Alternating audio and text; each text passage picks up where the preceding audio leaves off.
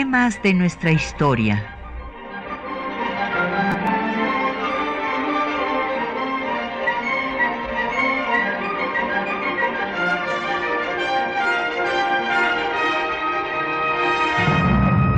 Un espacio que difunde el conocimiento del pasado para comprender nuestro presente. Programa a cargo de la maestra Patricia Galeana.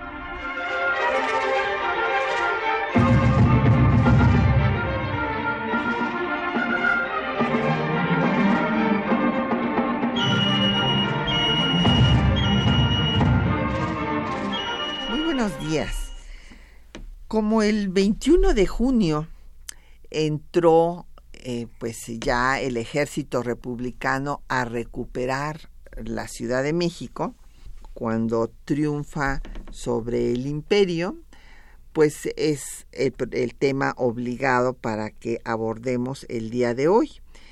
Y vamos a obsequiarles una publicación relacionada con este tema, que es justamente la resistencia republicana en las entidades federativas. Esta es una obra que tuve el gusto de coordinar en donde ustedes pueden ver lo que acontece eh, durante esta resistencia en todo el territorio nacional, entidad por entidad, y aquí en la Ciudad de México es Vicente Quirarte el que escribe eh, lo que pasó en la capital de la República durante la intervención francesa y al triunfo de la eh, pues ya de la República. Eh, llámenos, tenemos como siempre a su disposición los teléfonos 55 36 89 89, una alada sin costo 01 800 505 26 86. No, perdóneme. Eh, 500, eh, se lo repito porque se lo dije mal. 01 800 505 26 88 y un correo de voz es el 5623-3281.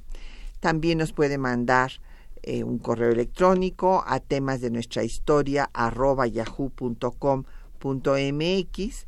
En Twitter nos puede seguir en arroba temas historia y en Facebook en temas de nuestra historia UNAM. Y el programa queda en línea durante una semana en el triple wradiounam.unam.mx. Y tenemos el gusto de que nos acompañe para eh, conversar sobre este tema el doctor Raúl Figueroa Esquer. El doctor Figueroa Esquer es justamente especialista en este periodo de nuestra historia. También él se formó en la UNAM, después hizo su posgrado en la Universidad Complutense y es eh, catedrático en el Instituto Tecnológico Autónomo de México.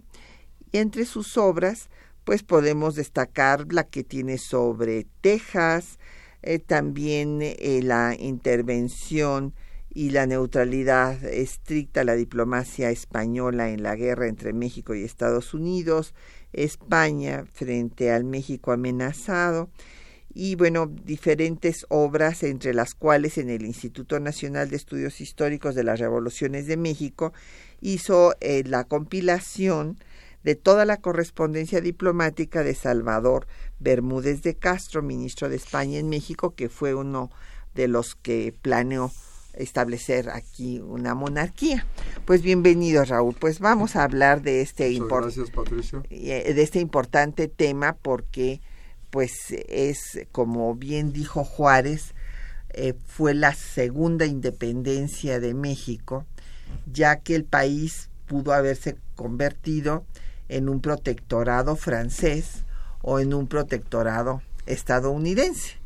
Y pues logró salir adelante después de un momento tan difícil como llamó eh, el maestro Galindo y Galindo la gran década nacional eh, de 1857 a 67, en el que finalmente se define eh, México como una república federal y laica y pues desaparece la idea de que la monarquía era la solución para México, aunque nos hemos enterado que ha resurgido el monarquismo, ¿verdad? Con esta red de monarquía mexicana, pero bueno, eso me yo todavía no salgo de mi asombro porque no, nunca lo creí posible. Pero bueno, estamos en un momento difícil de la historia del mundo, no, no, solamente de México. No hay que oír lo que dice el señor Trump, sus, sus tweets de toda la mañana después de ver a Fox, a la televisión que le gusta. Bueno, pero yendo a este tema, que es un tema muy importante para la historia nacional, hay que recordar que la Ciudad de México, pues fue eh, digamos, tomada por los conservadores durante todo el periodo de la guerra civil. Y esto fue lo que les valió que se les reconociera como gobierno de facto, incluso por Estados Unidos. Por eso fue muy interesante la negociación que hizo Campo para lograr que se reconociera a Juárez, que estuvo durante este periodo en Veracruz. Y cuando regresa Juárez a la Ciudad de México al fin de la guerra civil, pues la va a abandonar muy pronto porque llegan los franceses que primero pues toman Puebla en 63 y después toman la Ciudad de México y justo en junio también hay que recordar que Forey entra a la Ciudad de México y da su célebre eh, declaración de que Napoleón III vería con muy buenos ojos el establecimiento de la libertad de cultos, ese principio de todas las sociedades modernas. Entonces tenemos que esta ciudad, en la guerra de reforma, pues estuvieron aquí los diferentes gobiernos conservadores, Zuluaga, Miramón, Robles Pezuela, otra vez Miramón, y después viene Juárez al triunfo de la guerra y se tiene que volver a ir cuando llegan los franceses y Juárez pues se irá eh, al norte, a San Luis Potosí, a Monterrey, al Paso, que será el lugar más eh, al norte del país a donde llegará y em, en ese tiempo pues aquí se establecerá una regencia con los franceses y una eh, pues eh, recepción que le van a preparar a Maximiliano con pues guirnaldas, tedeums, repiques de campanas, etcétera, que eh, los conservadores dicen que fue una recepción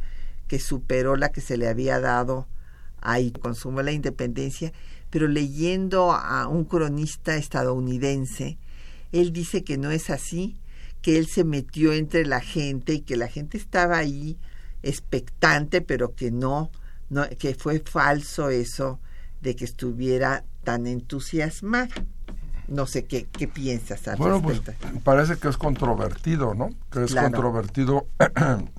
Nos estamos refiriendo a la recepción en mayo de, de 1864 de Maximiliano y Carlota.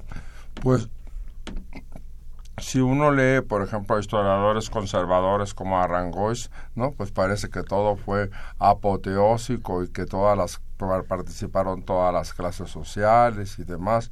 Pero sabemos por otras fuentes también que el, mariscal Bazán pues eh, financió gran parte de estos eh, de estos festejos, ¿sí? De estos festejos. Entonces, bueno, además, tomemos en cuenta cómo era la Ciudad de México entonces. Eh, este afán por las novedades, que pues que muchísima gente eh, poco instruida de la ciudad al ver, bueno, pues un, un príncipe europeo que sin duda pues tenía atractivo personal y la distinción de, de Carlota y demás, bueno, pues llamaba a la curiosidad también. Claro, claro. Sí, por eso ah, le puse a mi libro La fascinación por el imperio, porque bueno, era así como un cuento de hadas, ¿no? Estos eh, príncipes europeos que llegaban y todo el protocolo y demás. Bueno, pues era un show, por decirlo en, de, otra forma. Jóvenes, guapos. Sí. sí.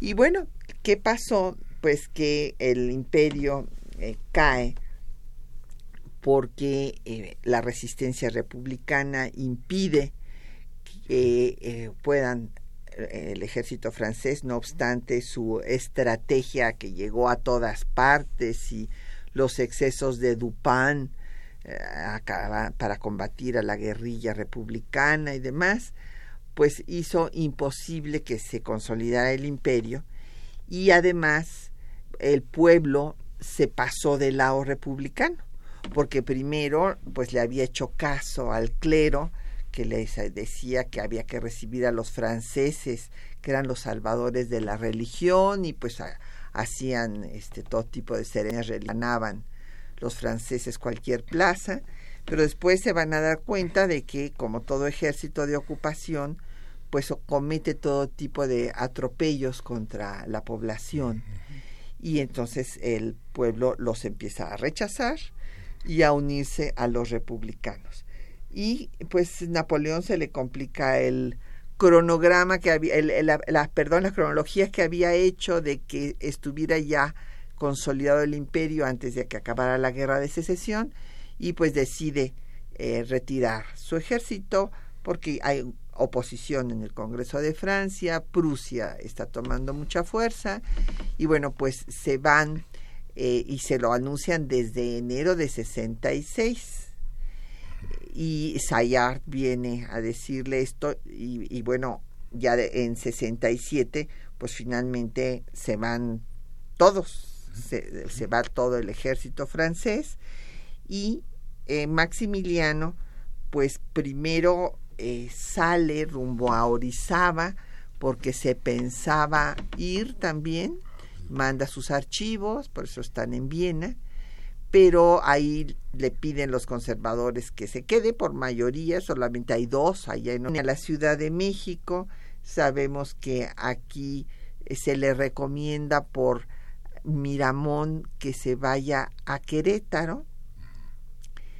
Márquez considera que es un error, hay que recordar también que a Márquez y a Miramón los había mandado este, lo más lejos que había podido, pero en ese momento que ya se ve solo, los trae.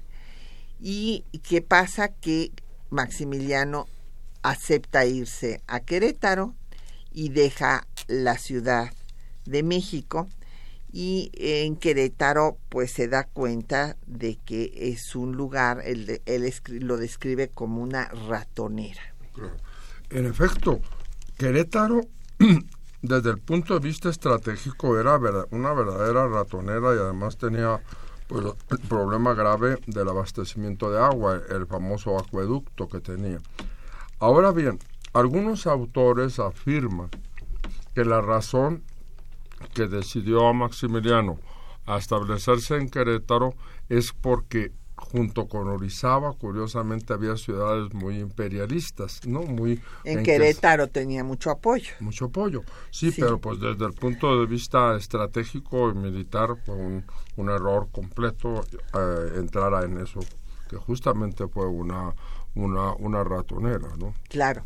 Y bueno, eh, Márquez sale de Querétaro, eh, supuestamente va a traer mm, refuerzos y recursos y demás, pero en ese momento, el, en abril, el 2 de abril, Porfirio Díaz está tomando Puebla y Márquez intenta impedirlo, fracasa, bien le impide a Márquez regresar a Querétaro y se viene a la Ciudad de México para defender la Ciudad de México, que pues va a ser sitiada una semana después de la toma de Puebla, ya está Porfirio Díaz el, desde el 12 de abril instalando el, el sitio de la ciudad que pues va a concluir el 21 de junio cuando pues se rinda eh, la ciudad ya Tavera que era Ramón Tavera. Ramón Tavera eh, que era el general a quien Márquez le entrega la ciudad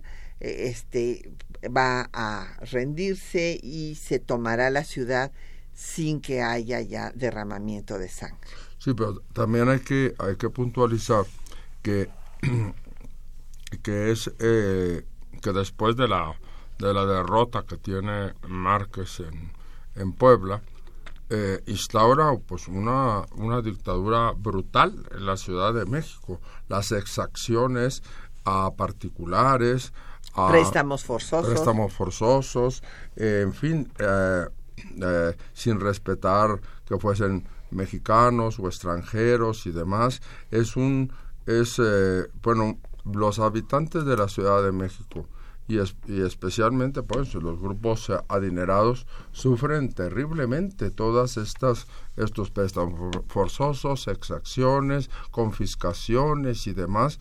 Entonces, la figura misma de Márquez pues se vuelve muy impopular incluso entre los partidarios del, imperio. sí.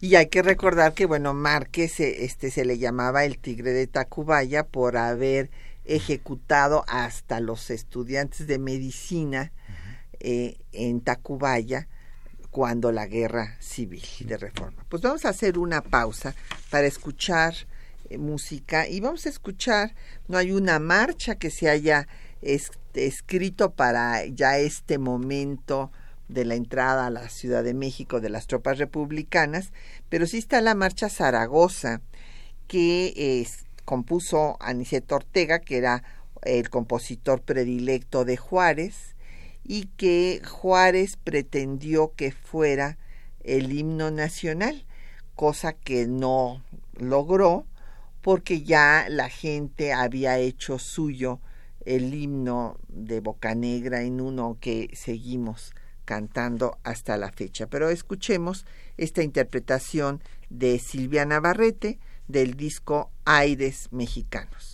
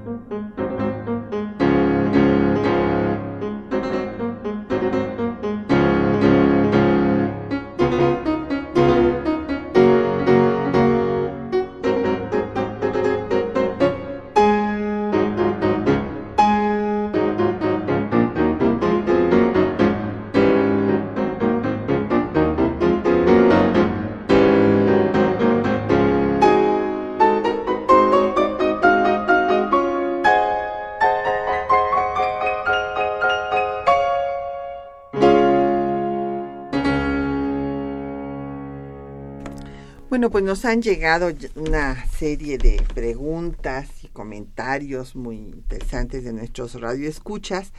La maestra Rodríguez Ramírez de Pachuca, ah, pues nos da mucho gusto que nos llame desde allá. Eh, pregunta, dice que en una serie del Canal 22 señalan que Ocampo fue redactor de las leyes de reforma. Bueno, fue co autor. O sea, no fue el único. O sea, hay, por ejemplo, la ley de cultos, pues les eh, redacta Juan Antonio de la Fuente, pero él es coautor de estas leyes, la del registro civil, por ejemplo, el matrimonio civil sobre todo, en donde asuntos de la, de la iglesia y del Estado es eh, de la autoría de Ocampo. Y justamente cuando lo ejecuten, van a decir que una de las razones, este sí fue un asesinato para que vean, el de Ocampo. Ocampo estaba pacíficamente en su hacienda de Pomoca, además este, Ocampo nunca tomó las armas y lo fueron a sacar de ahí una gavilla conservadora de un señor Cajiga y luego se lo iban a llevar a Márquez precisamente y Márquez y Miramón se echan la pelota diciendo que ninguno de ellos dio la orden de que lo mataran. Y Zuluaga, ¿no? Y Zuluaga también, pero el hecho es que lo matan sin juicio ninguno, ahí lo, lo matan y lo cuelgan de un pirul, repito, esto sí es asesinato. Y no lo que eh, se le han pasado diciendo este, los de monarquía mexicana que Juárez asesinó a Maximiliano. Esto es una falacia de punta a punta, ¿verdad? Don Jorge Guadalupe Medina de la Netzahualcoyot pregunta que cómo influyó el clero mexicano en la recepción de Maximiliano Carrera. No, pues el, el clero fue decisivo, don José Guadalupe. El clero fue decisivo porque eh, la iglesia, como mencionábamos hace un momento, presentó a los franceses como los salvadores de la religión supuestamente perseguida por Juárez. Y digo supuestamente porque esta es otra mentira. Juárez era católico. Y el único ateo pues era el nigromante Ignacio Ramírez. Pero todos los demás eran católicos. Aquí no hubo una lucha religiosa. Ahí yo estoy totalmente en desacuerdo con nuestro querido maestro eh, Martín Girarte, que eh, le puso a uno de sus libros el problema religioso en México.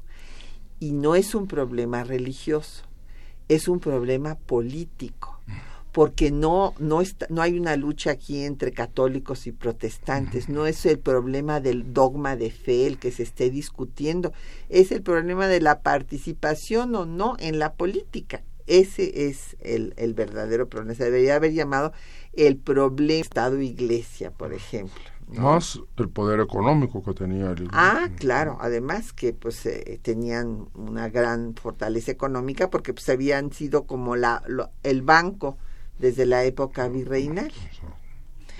Y también nos llamó Efren Martínez de Iscali, que qué sucedió el 21 de junio de 1867. Vamos a entrar en más detalles con mucho gusto, don Efren.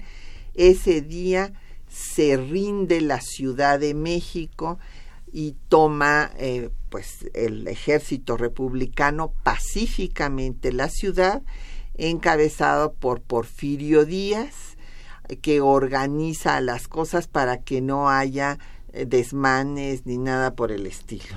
Sí, en efecto, ah, estamos viviendo, sabemos que Porfirio Díaz tuvo muchas facetas, en este momento estamos viendo al, gran soldado defensor de la República, y en este momento eh, hay que decir que lo que se temía mucho es que hubiera desmanes, vandalismo, al entrar el, el ejército, el ejército eh, republicano, eh, el ejército de, comandado por Porfirio Díaz, pero la verdad es que eh, incluso pues autores como Pedro Pruneda y demás alaban mucho que con qué energía contuvo cualquier tipo de desmanes y a los colaboradores del imperio mm, se les, se les confina en, conventos y demás, pero no hay una sed de venganza, hay que decirlo. Así es, es muy importante esto que estás diciendo, Raúl, porque inclusive cuando Porfirio Díaz da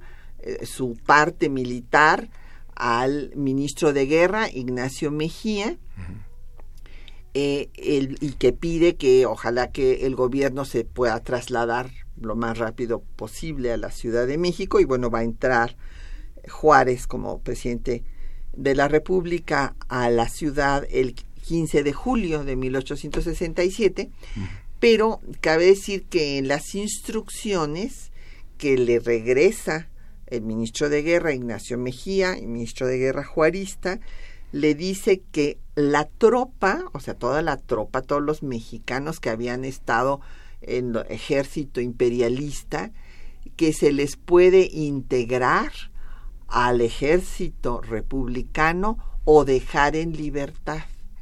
Y que solamente eh, sean prisioneros los oficiales y los extranjeros para que entonces se decida después eh, pues su destino eh, conforme a las leyes vigentes. Y por otra parte también Porfirio Díaz va a dejar en libertad a los que estaban enfermos o eran muy ancianos. Esto es muy importante decirlo. La eh, civilidad con la que se actuó contra todo lo en estos días. León David Casas Romero, de. Venustiano Carranza, nos dice que cómo apoyó Estados Unidos a Juárez eh, en la intervención francesa y que cuando vende Francia la Florida Estados Unidos, no. Francia no vende eh, la Florida a Estados Unidos. La Florida va a ser cedida por España desde el Tratado Ada Moniz en 1819.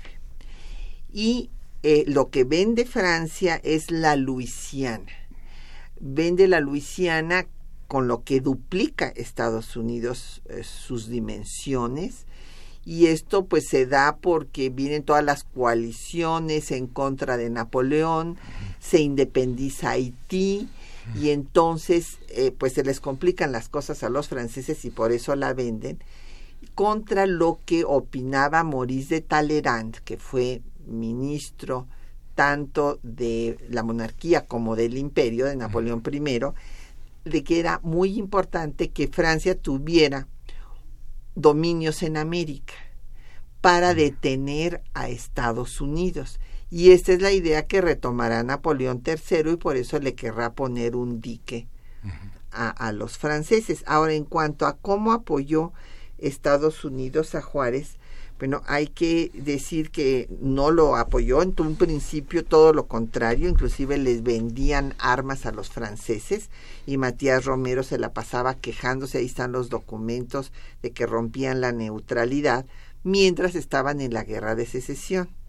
Ya que terminó la guerra de secesión, pues entonces sí, también reclamaron la salida del ejército. A ver, reclamaron diplomáticamente eh, la salida de los franceses de la Ciudad de, de, México, pero estas notas que dirigía Suar al embajador norteamericano Bigelow para que lo transmitiera al ministro de Asuntos Exteriores de Napoleón III, pues sí, son un tipo de presión, pero dijéramos no son tan contundentes. Para mí yo, yo lo sabes bien Patricia, yo siempre he sostenido la, la tesis que lo fundamental en la retirada de los franceses fue la batalla de Sadova.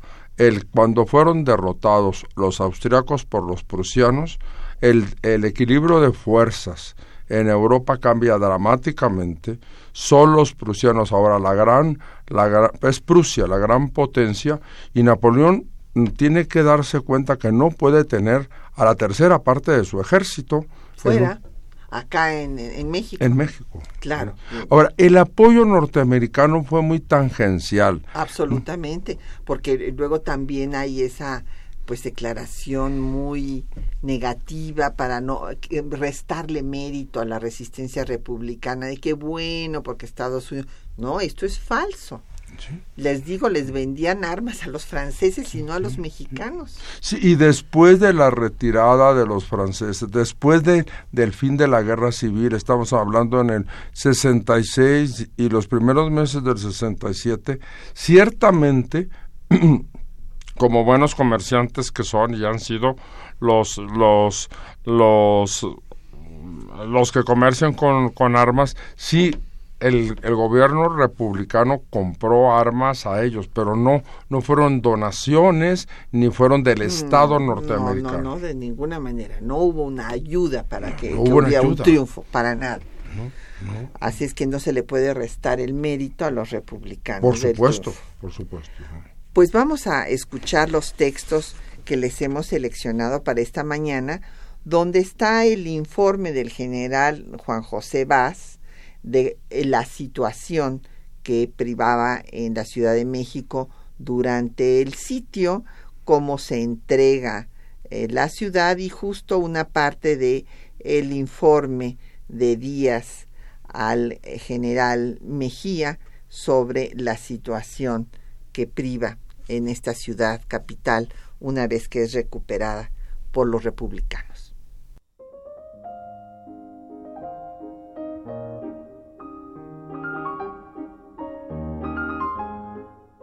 El 12 de abril de 1867 inició el sitio a la Ciudad de México por parte del ejército republicano.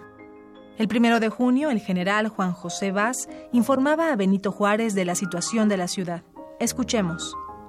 Aquí la ciudad está perfectamente circundada y no se deja entrar a ella ni víveres ni más persona que la que nos conviene para comunicarnos. La escasez de víveres es espantosa. Ya no hay pan. Ya comen carne de mula porque se está concluyendo la de res. El maíz está a 30 pesos carga y así lo demás de manera que pronto se rendirá por hambre. Pero no creo que se espere a eso, pues hay algunas negociaciones de que hablará usted el cuartel general, que en mi opinión darán por resultado la rendición de la plaza, y cuando se atacara y tomara, yo creo que en quince días el negocio será concluido. A mi parecer, debería usted venirse acercando y colocarse en Toluca para entrar cuando usted quisiera, dejando siempre algunos días expedita la acción militar para que quede a su cargo el castigo de ciertos individuos. Finalmente, el 20 de junio de 1867, se firmó el convenio de ocupación de la Ciudad de México. Por parte del ejército republicano firmó el general Ignacio R. Alatorre, mientras que por el ejército imperial firmaron don Miguel Pifia, don Carlos Palafox y don Manuel Díaz de la Vega. Escuchemos las condiciones. Primera, cesan desde luego las hostilidades.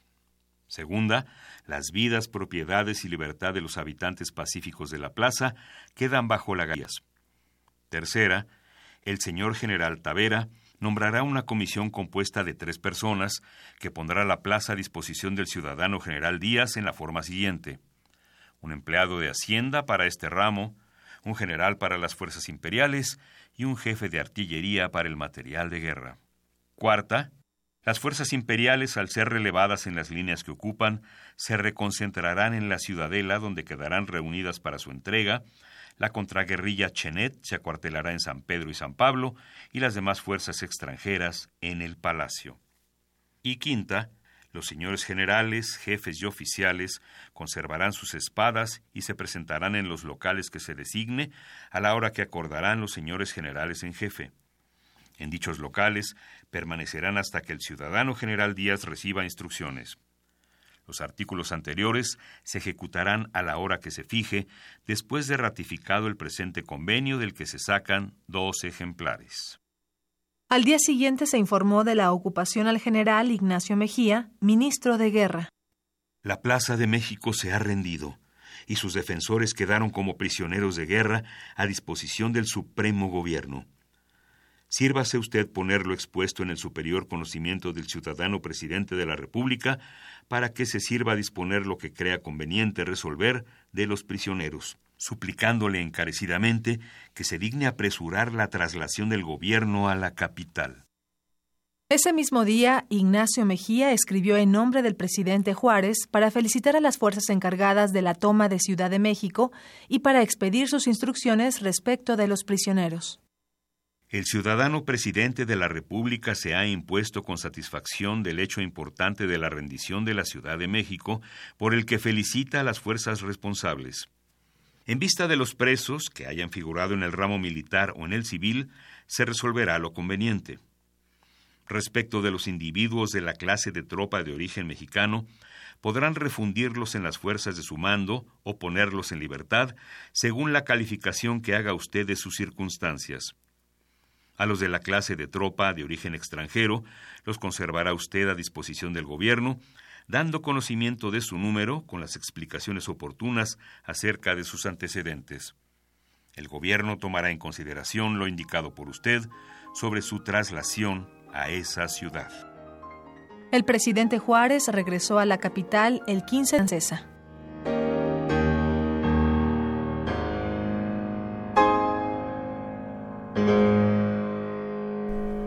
Pues ahí tienen ustedes eh, parte de los textos que hemos venido comentando y nos siguen llegando comentarios y preguntas. Don Alberto Huesca de la Benito Juárez nos pregunta que si la marcha Zaragoza tiene letra. No, no tiene letra, don Alberto, nada más es la, es la música. Eh, Rubén Avilés de Atizapán de Zaragoza dice que por qué Porfirio Díaz cuando regresa Márquez de Cuba, pues lo, lo deja. Pues sí, este lo le, da como como él dice, como dice don Rubén, ya lo indulta y dice que tiene un disco de, de pasta de una sola cara muy antiguo que tiene un discurso de Porfirio Díaz cuando les perdona la vida a los derrotados del 2 de abril. Qué interesante, don Rubén, pues muchísimas gracias por compartirlo y bueno, si, si nos deja escucharlo, será eh, pues un, un gran gusto. Gracias, don Rubén. Bueno, ciertamente lo indulta y, y bueno, es un, es un Márquez ya muy anciano que está, es curioso, está de 1907 a 1909 y al ver que, que bueno, pues que en México también ya se acercaba, bueno, tiene ese olfato y demás, el caso es que estuvo dos años como de visita Márquez, después se regresó a Cuba porque, porque se había Ah, se había hecho un hacendado importante. Entonces finalmente pues vi, días, muere muy tranquilo allá en Cuba. Muere muy tranquilo Y muy anciano. Pero me ibas a decir otra cosa de Díaz. Ah, no, que de este eh, eh, de Díaz no, pues lo resaltar lo que ya hemos resaltado de que fue de que fue eh, pues estricto con, con, los soldados y demás, pero al mismo tiempo fue, eh, fue con los funcionarios y demás, eh, sí se les obligaron a presentarse, a presentarse a, y normalmente estuvieron recluidos en conventos, ¿sí? Pero no, no hay así una, una venganza. Solamente los que estaban manchados con delitos de sangre, ¿sí? que fue Tomás Ojoran y Santiago Vidaurri. Ahora, desde ahí que ahí ya, ya le dedicaremos un programa a Vidaurri que va a ser eh, fusilado en Santo Domingo, porque pasa lo siguiente, Díaz les da 24 horas que luego les extiende a los Sofi presenten, porque se escondieron cuando entró el ejército republicano Márquez se escondió en una fosa vacía en un cementerio. Y gracias a esto después pudo huir y se fue a La Habana, como este comentaba muy bien eh, don Rubén, se fue a La Habana, allá estuvo, regresó, o sea, Porfirio Díaz lo dejó regresar en estas fechas que nos dice el doctor Raúl Figueroa de 1907 a 1909 y cuando ya venía la revolución dijo pues me, me voy otra vez se regresó a La Habana y murió muy tranquilo y él era responsable de muchas eh, tenía bueno manchadas las manos hasta no poder con asesinatos desde la guerra de reforma. O sea que ahí sí, este, pues Porfirio Díaz se le pasó la mano con, con este, darle esta amnistía, pero bueno. Eh, doña Josefina Cruz de Whisky Lucan pregunta sobre la reacción de Napoleón III eh, tras el fusilamiento de Maximiliano. Pues eh, doña Josefina, él ya ahorita ya estaba en ese momento muy complicado ya atendiendo sus problemas locales pero él había mandado a varios enviados para que Maximiliano abdicara y se regresara. O sea que Napoleón no se sintió responsable de que pues hubiera acabado así sus días, porque él quiso que abdicara cuando se dio cuenta que ya en 65 termina la guerra de secesión. Por eso manda a este varios a Sayard, después a Montlón, eh, los a enviados ex, que exprofeso vienen a decirle que abdique. Lo, el último que trata de convencerlo de que se vaya con ellos es Basen, el general en jefe del ejército francés. Y Maximiliano titubea. Maximiliano I, pues sí se baurizaba y ya se iba, pero ahí los conservadores le dicen que se quede, porque claro, pues se quedaban sin bandera. Entonces se queda, luego viene aquí a la Ciudad de México, aquí otra vez reúne a los notables y aquí también una mayoría le, le pide que se queda y entonces eh, también eh, pues estaba en un estado de ánimo deprimido al saber pues eh, de la del fracaso de Carlota de su angustia y la paranoia que empieza a sufrir desde entonces de que Francisco José no quería regresarle sus derechos eventuales al trono de Austria entonces, eh, yo sinceramente, después de haber dedicado gran parte de mi vida a este periodo y leer la correspondencia, no solo, eh, la, primero la que tradujo José C. Valadez, José C. Valadez mandó traducir a los archivos de Viena muchas más cartas que las que tradujo Conrad Ratz, que no he podido publicar, no he tenido tiempo y tengo que publicarlas pero cuando uno lee esas cartas y las de Ratz, pues uno se da cuenta de la personalidad de Maximiliano. La verdad yo creo que él finalmente quiso quedarse para morir pues eh, en forma honrosa. honrosa sí. Aun cuando, claro, también tuvo la tentación de eh, huir, y ya cuando, en final, al final, y después finalmente se arrepintió, y pues si no eh, hubiera muerto con honor, pues no habría un eh, monumento en Schönbrunn en su recuerdo, ni estaría el castillo de Hardegg eh, dedicado a su memoria. Bueno, las consecuencias que sí tiene es que, bueno, en 1867 ciertamente ya, ya Napoleón, como explicó la doctora Galeana, Napoleón III ya, ya, ya no quería saber nada de los asuntos de México, su ejército estaba ahí, fue es, es, recibido y alabado porque, pues hay que decir que hizo una, una excelente retirada. Y los republicanos, muy inteligentemente, aplicaron el viejo refrán español que a enemigo en retirada, camino de plata. Sí. Ahora bien, sí hubo un pequeño detalle cuando Napoleón se la pasó desde el 66 organizando los 67 y que iba a ser pues todo todo un, un, despliegue de lo que era el imperio francés de la época en Indochina, en África, en Argelia, en, en diferentes lugares. Y en medio de esas celebraciones, con todas las testas coronadas europeas, pues llegó el telegrama del fusilamiento. Entonces las, las fiestas a Napoleón III se le aguadearon, porque si las, la prensa e incluso monarcas europeos culpaban del, del asesinato no a Juárez, sino a Napoleón III. Por haberlo dejado, sí, exactamente. Sí, porque claro, a todos eh, eh, hay, y si uno lee los, a los historiadores, eh, estos colegas que nos reunimos en Miramar para escribir la obra Relectura de una existencia, justamente revisando a Maximiliano, pues uno ve que unos pues le, le echan la culpa a Napoleón.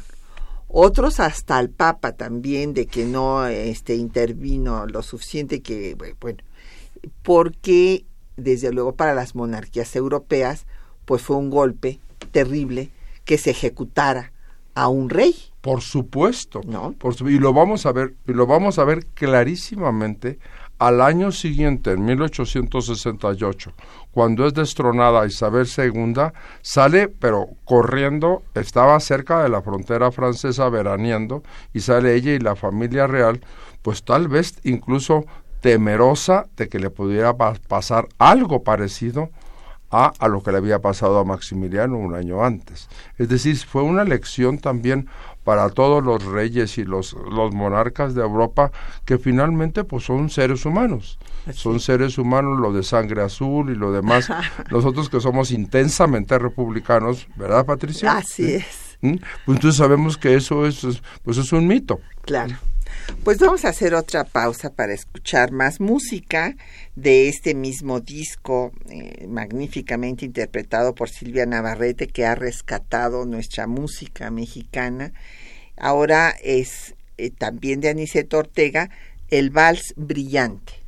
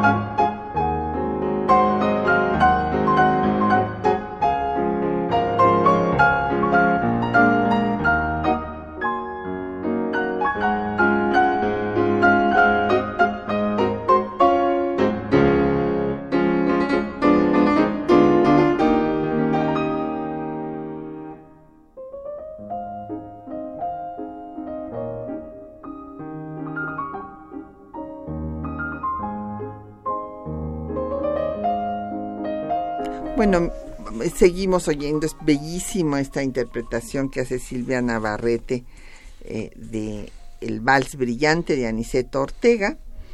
Y bueno, pues nos siguen llegando comentarios, Raúl, muchas preguntas.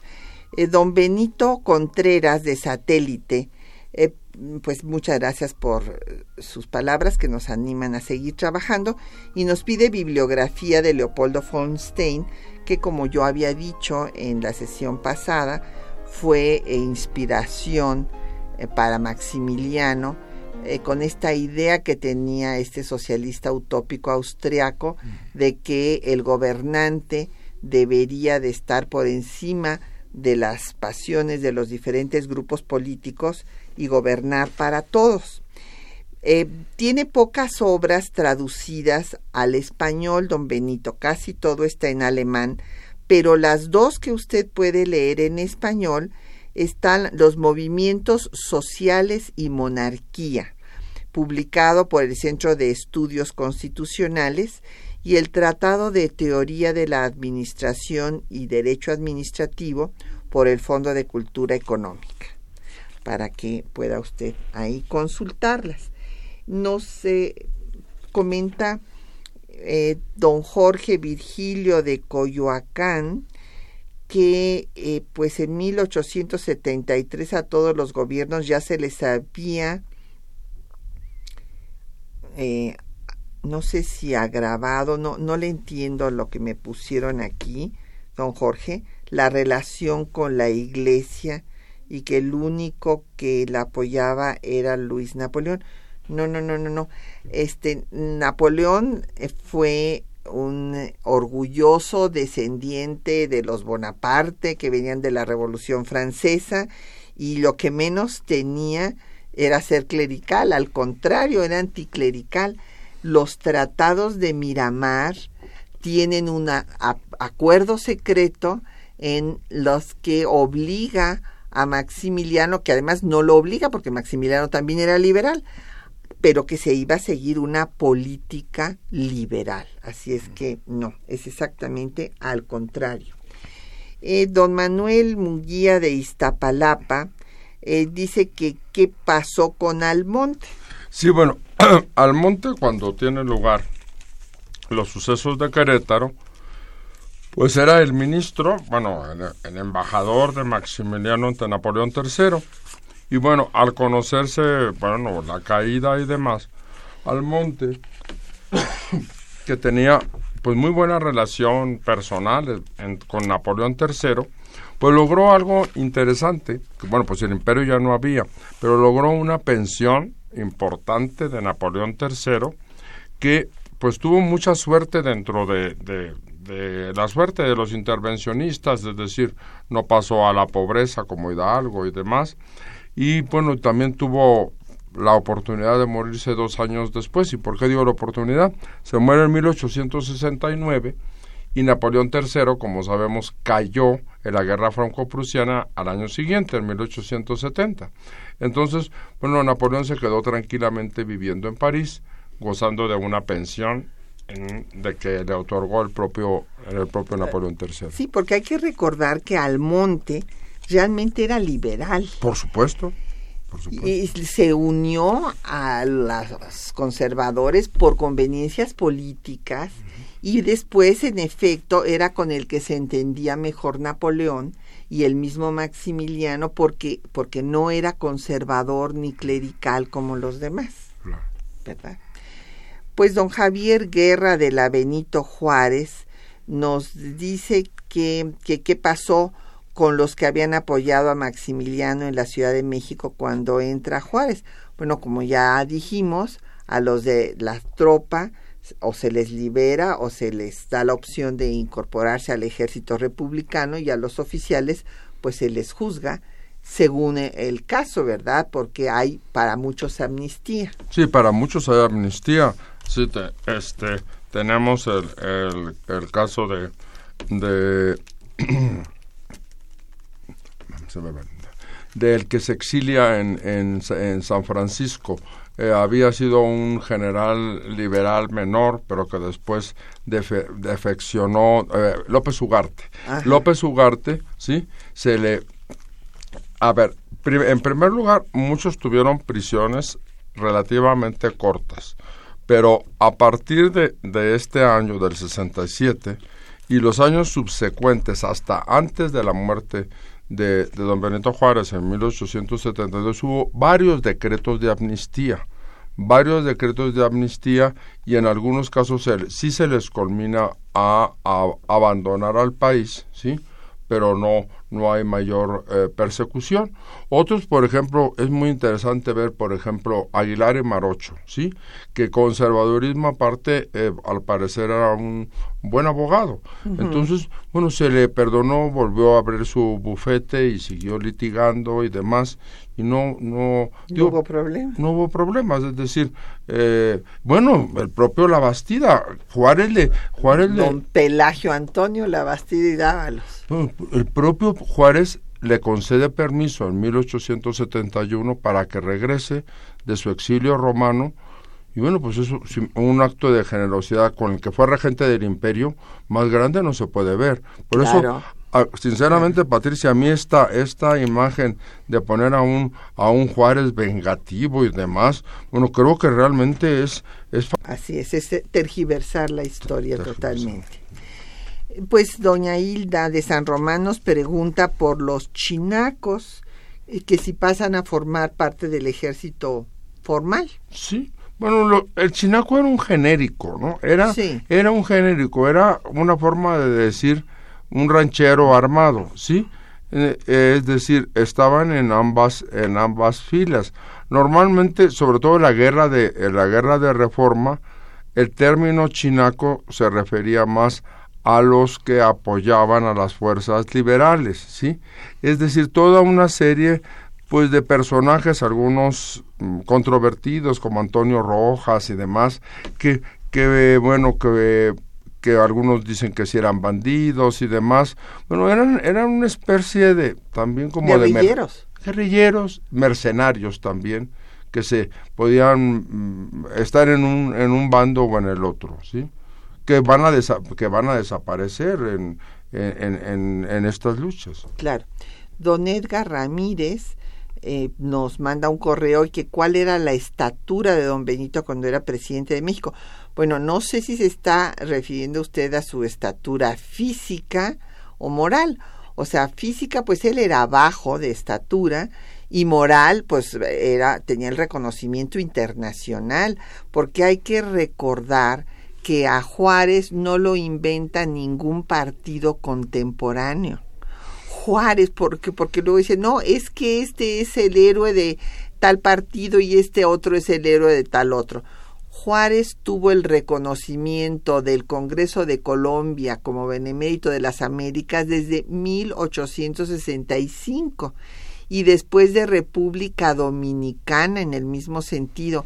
Casi no hubo, salvo Brasil y Guatemala que reconocieron al imperio, todos los demás países de América Latina tuvieron muestras de reconocimiento para Juárez en su tiempo, no después, bueno, no, mucho menos hoy con los partidos políticos. Y en los grupos progresistas europeos, en los grupos progresistas europeos, eh, si vemos todos los grupos republicanos de Mazzini, de Garibaldi, bueno, del propio gran escritor de Víctor Hugo, desde su momento la figura de Juárez fue muy respetada y además fue un símbolo para los republicanos europeos. Así es.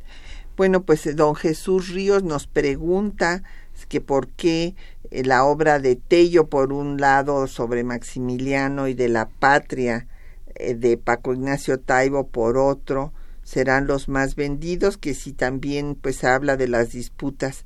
Pues sí, siempre en las sociedades de todos los tiempos, don Jesús, hay los partidarios del cambio y los partidarios de la permanencia, o sea, por eso es que Norberto Bobbio eh, escribió que sigue siendo válido hablar de izquierda y derecha para hablar de las gentes progresistas y las gentes pues conservadoras. Entonces, sí, pues ya nos tenemos que despedir. Se nos acabó el tiempo, lamentablemente. Bueno, les agradecemos sus comentarios a Agustín Mondragón, René Galván, Ángel Cervantes de la Cuauhtémoc, Adán Belén, también de la Gustavo Madero, eh, Ricardo Juárez de la Gustavo Amadero, Fermín Luis Ramírez de Cuautitlán, eh, eh, también Agustín Alcaraz de la Benito Juárez, Arzadevi de por un tuit. Muchísimas gracias y sobre todo muchas gracias al doctor Raúl Figueroa Esquer por habernos Muchas gracias Patricia y encantado de estar en este programa. y muchas gracias a nuestros radioescuchas. Gracias y gracias a nuestros compañeros también que lo hacen posible. Juan Stack y María Sandoval en la lectura de los textos, Socorro Montes en el control de audio, Quetzalín Becerril en la producción, Erlinda Franco y Jacqueline Santos en los teléfonos y Patricia Galeana se despide hasta dentro de ocho días. Temas de nuestra historia